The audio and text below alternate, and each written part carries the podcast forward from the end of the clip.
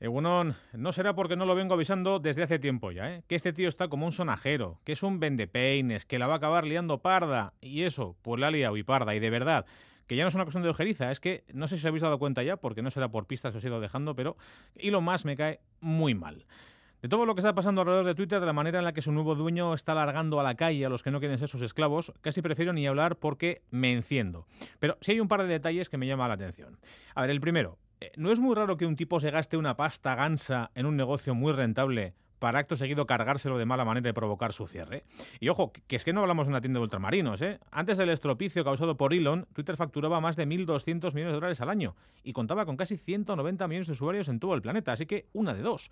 O más que es mucho más listo de lo que pensamos y tiene un plano oculto que nadie más adivina descubrir, lo que le convertiría de facto en el mayor y mejor supervillano de todos los supervillanos de la historia de los supervillanos, o es rematadamente imbécil.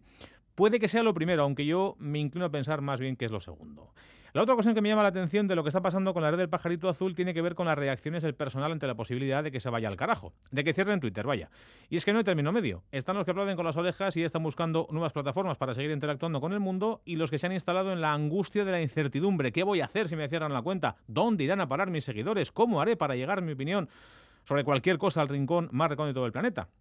A ver, para los contemporáneos del siglo XXI y los que nacieron cuando el 20 estaba echando el cierre, se puede vivir sin Twitter ¿eh? y sin Instagram, incluso se puede vivir sin TikTok. Pensad que en el planeta vivimos ya 8.000 millones de individuos y que solo unos pocos de esos muchos utilizamos las redes sociales. Hay personas para las que su prioridad más prioritaria no es hacerse un selfie en Times Square y publicarlo en su cuenta de lo que sea. Hay personas que bastante tienen con llegar vivas al final del día.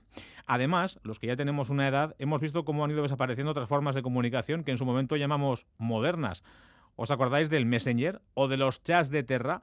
Pues eso, que el mundo va a seguir girando aunque Twitter eche el cierre. Otra cosa será ver qué pasa con toda esa gente que ha utilizado esta red para echar espuma por la boca durante años, para menospreciar o para ridiculizar o directamente para insultar a quien tocase ese día. Ocultos casi todos estos personajes tras un nombre falso y una foto más falsa aún que el nombre que les ha permitido hacer mucho daño desde ese anonimato. Porque sería interesante que si muere Twitter, la red que tome el relevo, que alguna habrá, tiempo al tiempo, pusiese límite al todo vale, en el que ha acabado convirtiéndose el metaverso de los 240 caracteres.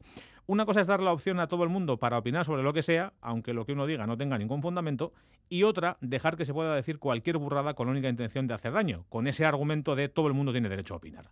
En fin, que solo queda esperar, y creo que va a ser poco, para saber si lo que está haciendo Elon Musk es un plan magistral o una cagada como un templo. Visto sus precedentes con los cohetes y con los trenes ultra mega rápidos, yo que vosotros me iría buscando otro lugar donde opinar, aunque recordad, no es necesario hacerlo sobre todo, sobre todo si no se sabe de qué se está opinando.